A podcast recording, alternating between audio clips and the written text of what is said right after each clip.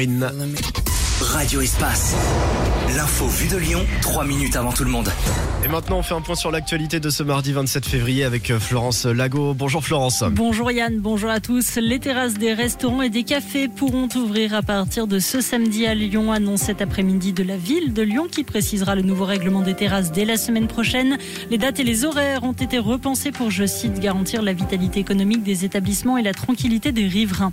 Gabriel Attal favorable à la réouverture du chantier de l'assurance chômage. Le Premier ministre était en déplacement au Salon de l'Agriculture aujourd'hui. Il, a également accusé les responsables du Rassemblement national d'être, je cite, les passagers clandestins de la crise agricole. La justice saisit à Vénissieux où une salle municipale accueille une mosquée. L'opposition dénonce une mise à disposition illégale d'un bâtiment municipal et contraire à la laïcité. Un signalement a été fait auprès du parquet de la préfecture du Rhône. Le père Rivoire ne sera pas exclu de sa congrégation. Ce prêtre lyonnais est accusé d'avoir agressé sexuellement des jeunes inuits au Canada dans les années 60. La France a toujours refusé son extradition.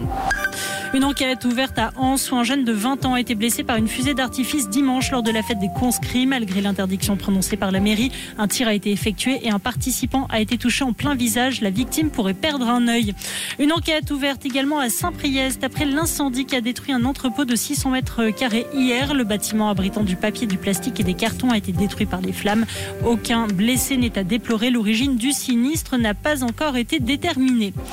En football, l'OL veut poursuivre son parcours en Coupe de France. Les Lyonnais reçoivent Strasbourg ce soir en quart de finale. Corentin Tolisso est forfait, Tagliafico est de retour et la casette devrait débuter sur le banc.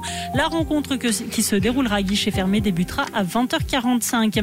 Et puis en rugby, le groupe Ama Stadium affichera complet pour le choc entre la France et l'Angleterre lors du tournoi des Six Nations. Les 60 000 places ont été vendues en moins de deux heures ce